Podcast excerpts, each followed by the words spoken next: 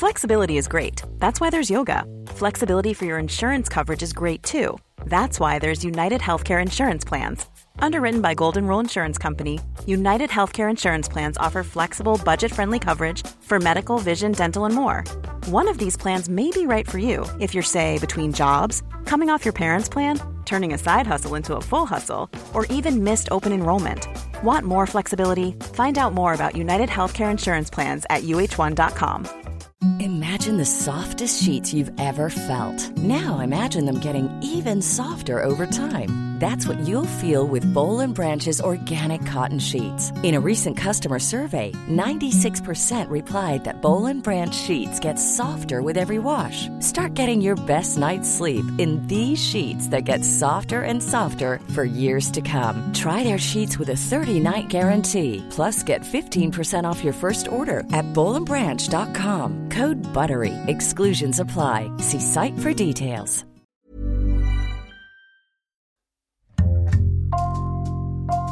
Bonjour, c'est Jules Lavie pour Code Source, le podcast d'actualité du Parisien.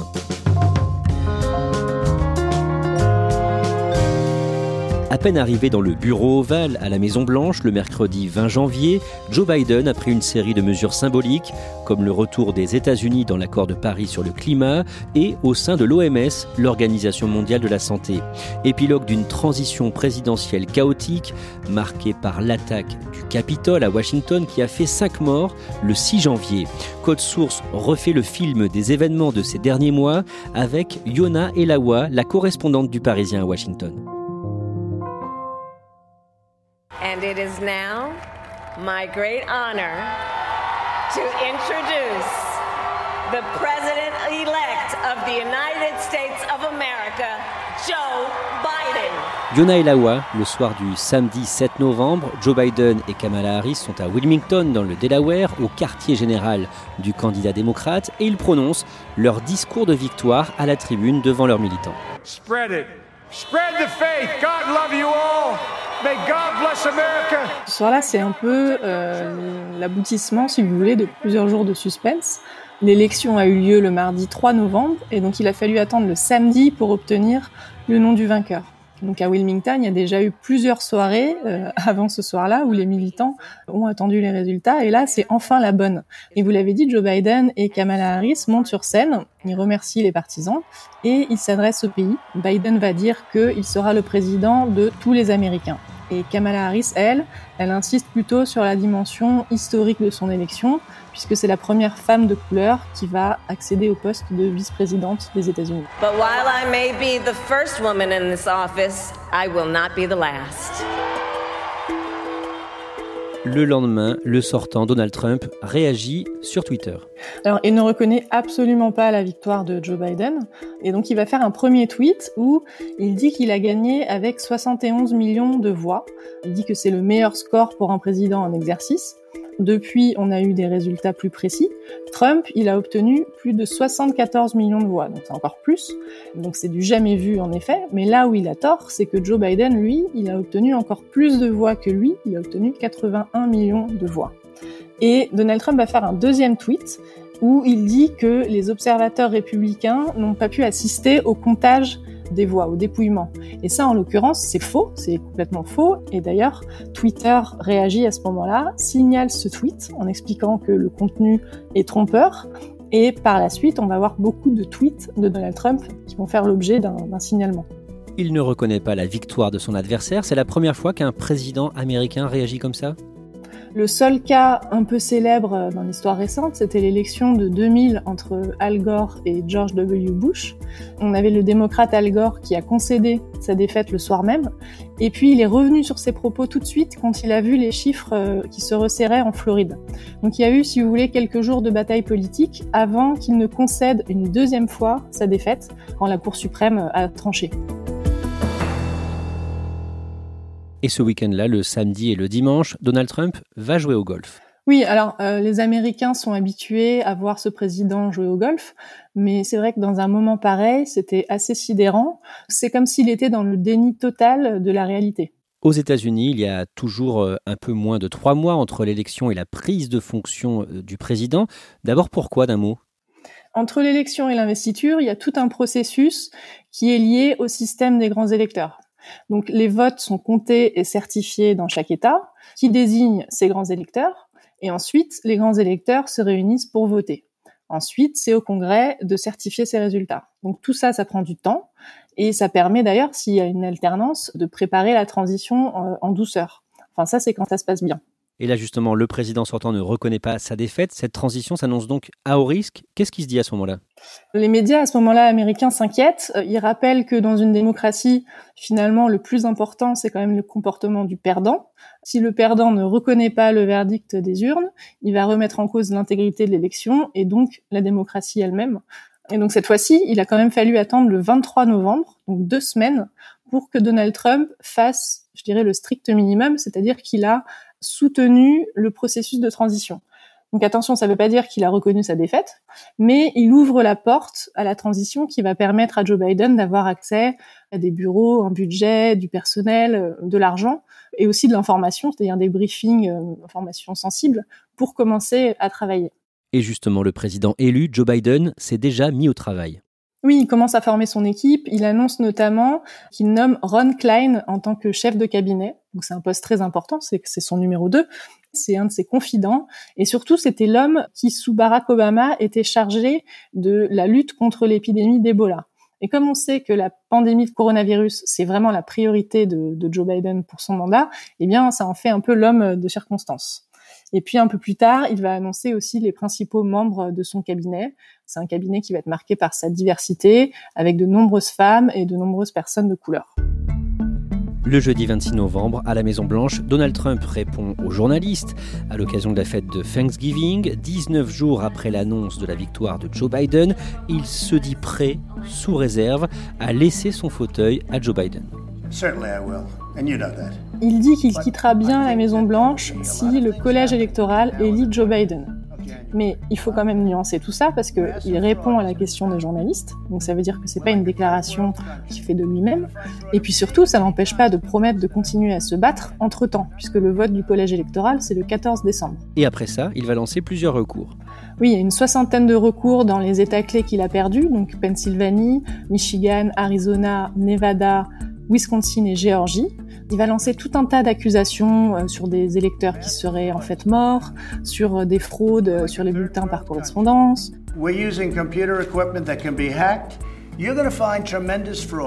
Sur des fraudes commises pendant le, dépouillement ou encore sur des machines à voter qui auraient été truquées. Est-ce que ces recours aboutissent? Non, non, non, non. Euh, les avocats essuient euh, échec sur échec. Ils sont incapables de fournir la moindre preuve valable. Il faut bien noter d'ailleurs que même les juges nommés par Donald Trump ne tranchent pas en sa faveur. D'ailleurs, la Cour suprême elle-même, qui est quand même à majorité conservatrice puisque Donald Trump a nommé trois juges, eh bien, la Cour suprême lui inflige deux revers. En parallèle de ces recours, il continue à parler sur Twitter oui, parce que c'est son moyen d'expression favori, c'est comme ça qu'il s'exprime directement face à ses partisans, et donc il leur répète, tenez bon, euh, ayez confiance, euh, on va y arriver, on va gagner, c'est moi qui serai président euh, 4 ans de plus. Et les tweets d'ailleurs continuent à être signalés euh, par les autorités du réseau.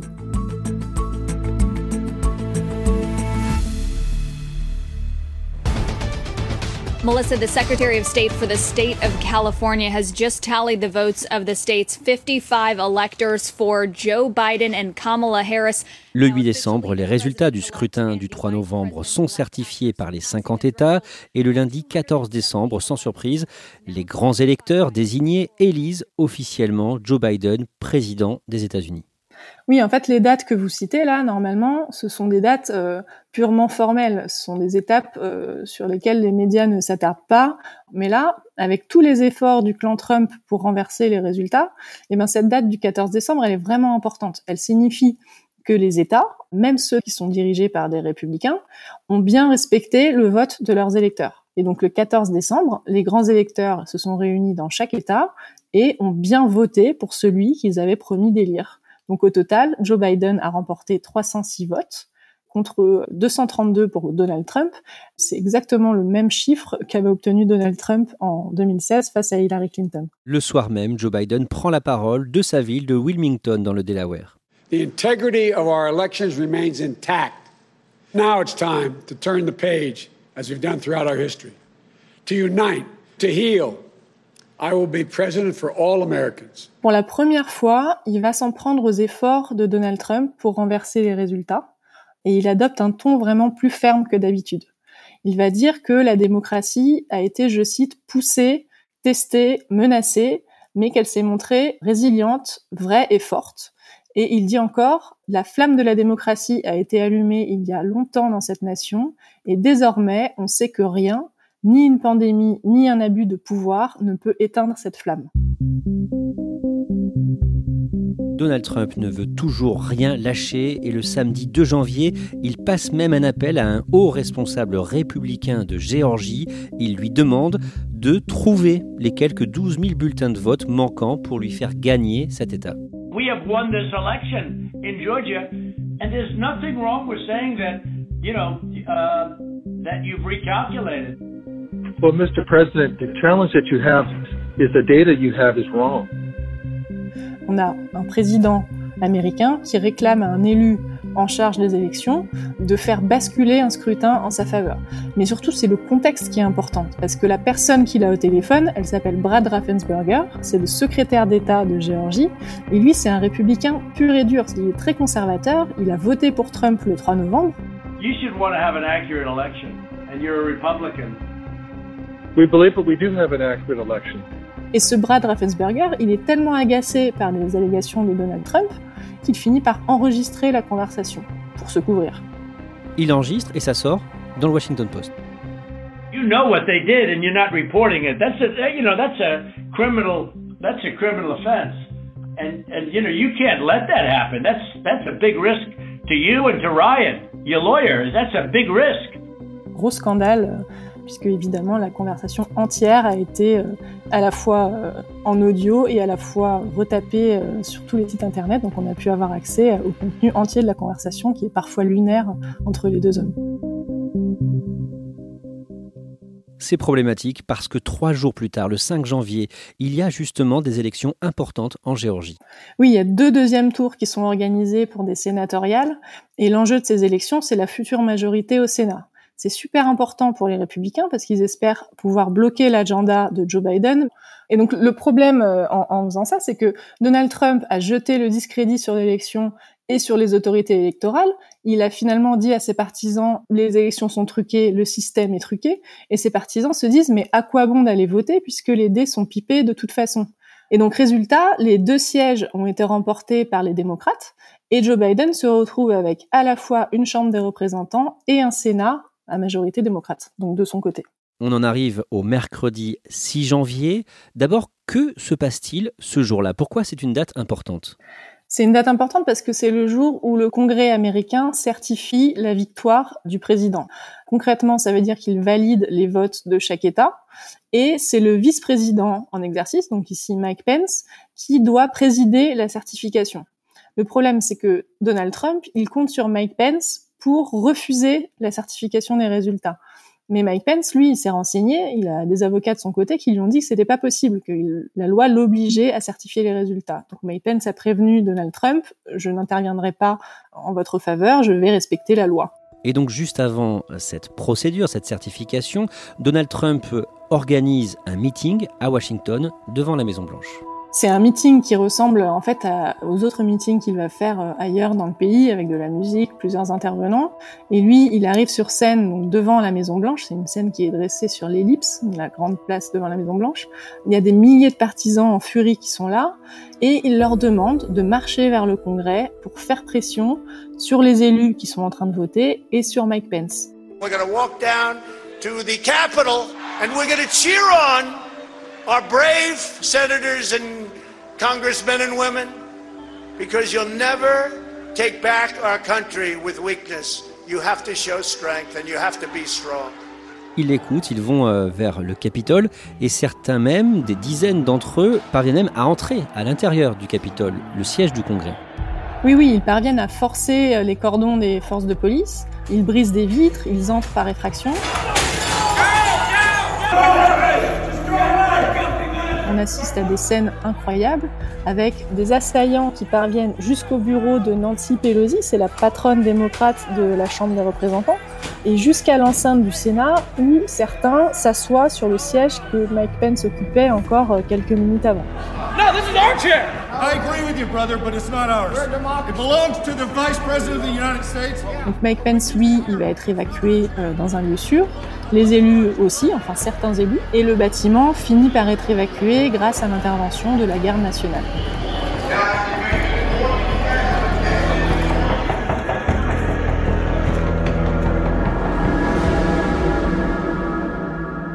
Le bilan est lourd, cinq personnes sont tuées. Oui, il y a une femme de 35 ans qui s'appelle Ashley Babbitt. Elle fait partie des assaillants et euh, elle est tuée par balle alors qu'elle essaie d'entrer dans le couloir où se trouvent les bureaux de Nancy Pelosi. Il y a aussi un policier qui s'appelle Brian Sicknick, il a 42 ans, et lui, euh, il meurt des suites de ses blessures après avoir été frappé avec un extincteur. Et puis il y a trois autres personnes qui sont mortes, des pro-Trump, qui sont victimes de ce que les autorités ont appelé des urgences médicales. Donc on a un homme qui a eu euh, une crise cardiaque, un autre qui a eu un AVC, et une femme qui a été écrasée visiblement dans, dans un mouvement de foule. Que fait Donald Trump à ce moment-là? Alors Donald Trump, il est devant sa télé, il est complètement happé par ce qu'il voit. Ses proches lui demandent de réagir, euh, au début en tout cas sans trop de succès. Il faut que Joe Biden fasse une intervention lui-même en vidéo. I call on President Trump to go on national television now. Pour demander à Donald Trump de prendre la parole et d'appeler à cesser les violences pour que Donald Trump finalement réagisse. Donc il enregistre une vidéo, il demande aux assaillants de rentrer chez eux. You have to go home now. We have to have peace. Mais quand même, il y a deux choses à retenir de cette vidéo, c'est que un, il répète que l'élection lui a été volée. We had an election that was stolen from us and everyone knows it, especially the other side. Il leur dit aussi on vous aime. Ça ça a choqué beaucoup beaucoup de monde. Et il y a ensuite d'autres messages qu'il va diffuser sur les réseaux sociaux, notamment un où il dit voilà ce qui arrive lorsqu'une victoire électorale par raz-de-marée est vicieusement arrachée à de grands patriotes qui ont été mal et injustement traités depuis longtemps. Retournez chez vous dans l'amour et la paix, rappelez-vous de cette journée pour toujours. Alors là, Twitter et Facebook vont réagir, ils vont bloquer plusieurs de ces messages avant de carrément euh, bloquer son compte de façon temporaire. Yona Elawa, malgré ces violences dans les heures qui suivent, le Congrès continue le travail de certification du vote des grands électeurs. Oui, une fois que la sécurité est revenue dans l'enceinte du Capitole, Nancy Pelosi, elle appelle à reprendre la certification immédiatement. Donc il faut montrer que la démocratie continue de fonctionner, c'est un symbole qui est important. Donc les élus se réunissent à nouveau, ils reprennent le vote, ça se passe pendant la nuit. The votes for President of the United States are as follows. Joseph R. Biden Jr. of the state of Delaware has received 306 votes. Et il faut quand même noter qu'une dizaine d'élus républicains vont voter contre la certification dans certains États. Et ça, c'est le début de division au sein du Parti républicain entre ceux qui disent euh, ça suffit, Trump on n'en peut plus, et ceux qui continuent à suivre Trump dans ses mensonges, parfois d'ailleurs par calcul électoral. Après l'attaque du Capitole et ses cinq morts, Yona Elawa, vous avez pu parler à des supporters de Donald Trump. Le lendemain, moi, je suis allée me promener du côté du Capitole et j'ai rencontré notamment trois pro-Trump qui étaient venus manifester la veille, sans entrer pour autant dans le Capitole, ils sont restés sages. Et il y a plusieurs choses qui ressortent. La première, c'est que tous sont persuadés d'être du bon côté de la barrière. C'est lié au mensonge originel de Donald Trump, qui est que les élections auraient été volées. On sait que c'est faux, mais eux, ils y croient dur comme fer, et à partir de là, eh ben, ils ont l'impression de se battre pour une cause qui est juste. La deuxième chose, c'est que ils n'ont pas l'air d'avoir bien saisi la gravité de ce qui s'est passé la veille. Beaucoup m'ont parlé des manifestations Black Lives Matter de l'été précédent, des pillages, et puis ils m'ont dit qu'en comparaison, euh, les assaillants du Capitole finalement n'avaient que brisé quelques carreaux. Il y en a certains qui m'ont même dit que c'était des antifas déguisés en Trumpistes qui étaient responsables des violences. Et ça, c'est une théorie du complot qui circule pas mal encore euh, maintenant. Euh, et la dernière chose, c'est que Trump fait vraiment l'objet d'une adoration auprès de certains de ses partisans. Les hommes à qui j'ai parlé, ils ont voté républicain, mais en fait, ils s'en fichent de l'affiliation à, à, un parti. J'en ai d'ailleurs un qui m'a dit qu'il allait redevenir indépendant parce qu'il est dégoûté par le comportement du parti. Pour lui, le parti n'a pas été suffisamment fidèle à Donald Trump. Même chose pour Mike Pence, qui devient une sorte d'ennemi à leurs yeux. Mais au-delà de ces électeurs euh, trumpistes, j'imagine que le pays est sous le choc. Que dit la presse, par exemple? Oui, le pays est sous le choc et le pays met même un petit peu de temps à réaliser ce qui s'est passé, c'est-à-dire que au fur et à mesure des heures et des jours, on commence à employer certains mots comme le mot de tentative de putsch, de tentative de coup d'État. Ce sont des mots qui sonnent un peu bizarres dans une démocratie aussi grande que celle des États-Unis, mais il faut bien admettre que finalement ce sont peut-être les mots appropriés pour ce qu'il s'est passé. Plusieurs élus, y compris des républicains, demandent à ce que Donald Trump cesse de gouverner immédiatement, que l'on n'attende même pas la passation de pouvoir du 20 janvier. Oui, il faut comprendre que les élus du Congrès, eh bien, ils ont pensé qu'ils allaient mourir ce jour-là. Et il y a ce sentiment, euh, ils se disent que Trump est trop dangereux pour rester en place durant euh, ces quelques jours qui lui restent. Et donc il faut intervenir avant qu'un drame plus grave euh, ne survienne. Donc il y a des appels à la démission, il y a des réflexions sur la manière de l'écarter du pouvoir. Par exemple, certains songent au 25e amendement. C'est un amendement qui permet d'écarter un président du pouvoir s'il est jugé inapte à faire son travail. Mais pour ça, il faut que le vice-président soit d'accord. Donc Mike Pence. Et le problème, c'est que Mike Pence, euh, il refuse, il veut pas envenimer la situation. Donc l'autre option, c'est un nouvel impeachment.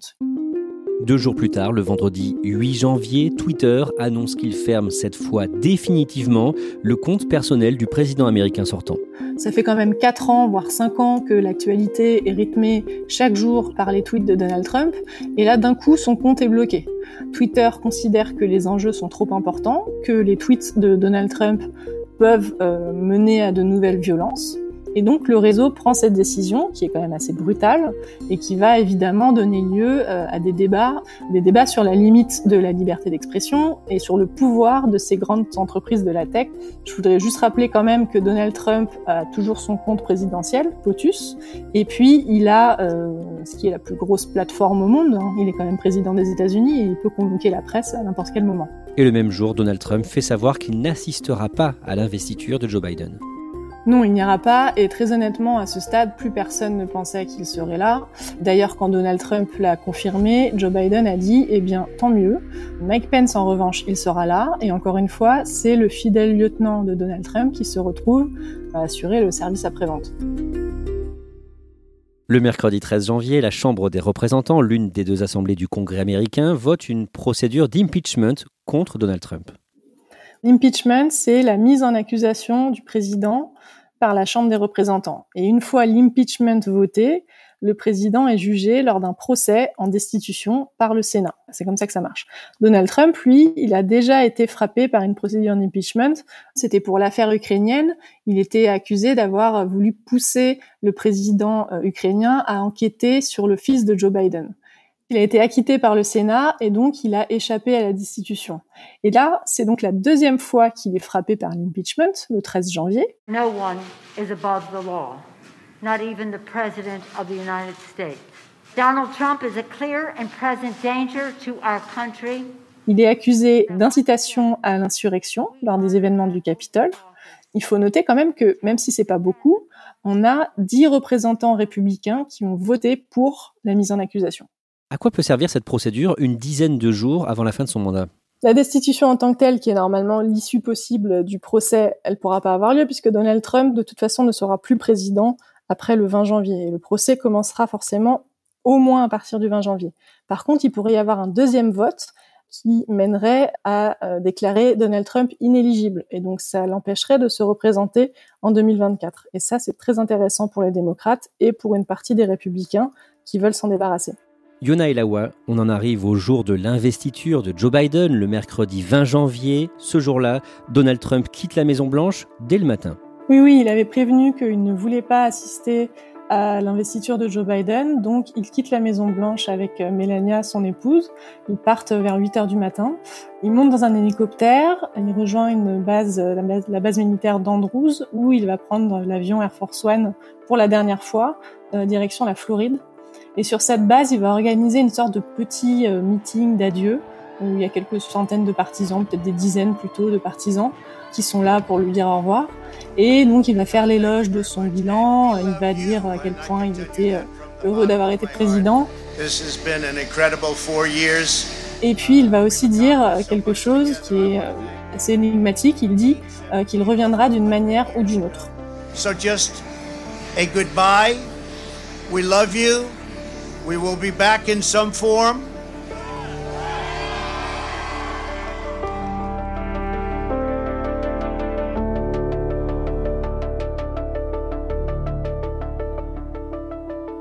Ladies and gentlemen, alors décrivez-nous justement cette cérémonie d'investiture. Ben, c'est assez émouvant, il y a quelques moments euh, très forts, comme euh, le moment où Lady Gaga euh, commence à chanter l'hymne national américain.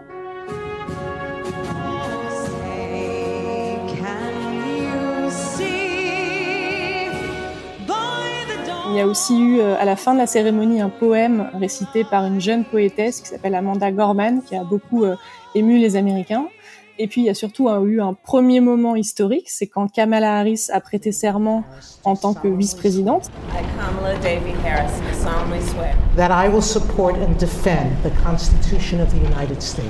C'est quand même la première femme euh, de couleur à occuper ce poste. Et c'est aussi la première fois qu'on a aux États-Unis à ses côtés un second gentleman plutôt qu'une deuxième dame qui tient donc euh, la Bible pour euh, son épouse. Il est midi à Washington, 18h à Paris, quand Joe Biden prête serment. C'est le moment où il passe de président élu à président. Joe Biden, il prête serment, main sur la Bible. D'ailleurs, c'est une Bible que détient sa famille depuis plus d'une centaine d'années. Euh, et comme le veut la tradition, c'est le chef de la Cour suprême, John Roberts, qui lui fait prêter euh, ce serment. Et bien entendu, tout cela sous haute sécurité, euh, derrière une vitre en plexiglas pour éviter toute attaque. Que dit-il ensuite dans son discours? Ben, C'est un appel à l'unité, à la réconciliation. Bringing America together, uniting our people. Il dit une nouvelle fois qu'il sera le président de tous les Américains. And I ask every American to join me in this cause. Il s'adresse à ceux qui n'ont pas voté pour lui. Euh, il dit notamment que les désaccords ne doivent pas mener à la désunion. C'est un discours euh, qui a lieu euh, jour pour jour, deux semaines après l'assaut du Capitole, et Joe Biden se tient exactement sur ce même Capitole, et il dit que la démocratie a fini par triompher. Il dit très exactement, nous célébrons le triomphe non pas d'un candidat, mais d'une cause, celle de la démocratie. Un peu plus tard, il se rendra à la Maison Blanche, dans le bureau ovale, signer euh, ses premiers décrets en tant que 46e président des États-Unis. Yona Elawa, vous ressentez quoi, vous, à ce moment-là?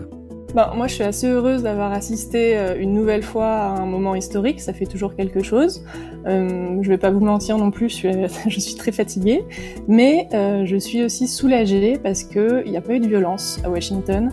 Et c'est vrai qu'il y a deux semaines après l'assaut du Capitole, on s'attendait vraiment au pire pour l'investiture. Mais là, en fait, la sécurité était tellement renforcée que c'était vraiment euh, quasiment impossible qu'il arrive quoi que ce soit. Et maintenant, il faut savoir si ça tient et combien de temps ça tient. Et le simple fait que Donald Trump ne soit plus président aujourd'hui, ça vous fait quoi? Ben, disons que ça va peut-être changer un petit peu mon rythme de travail parce que c'est vrai que Donald Trump c'était une couverture euh, presque minute par minute, euh, tweet par tweet. Donc euh, ça va peut-être nous permettre d'être un petit peu plus soulagés en charge de travail.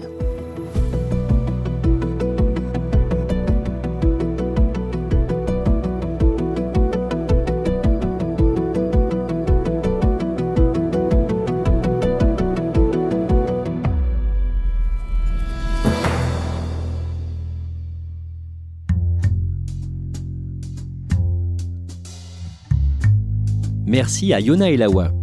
Cet épisode a été conçu et préparé par Sarah Amni, production Marion Botorel et Thibault Lambert, réalisation Julien Moncouquiole. N'hésitez pas à nous écrire code source at leparisien.fr ou à nous interpeller sur les réseaux. Code source est le podcast d'actualité du Parisien, disponible chaque soir du lundi au vendredi. Pour ne rater aucun épisode, abonnez-vous sur Apple Podcast ou Google Podcast par exemple.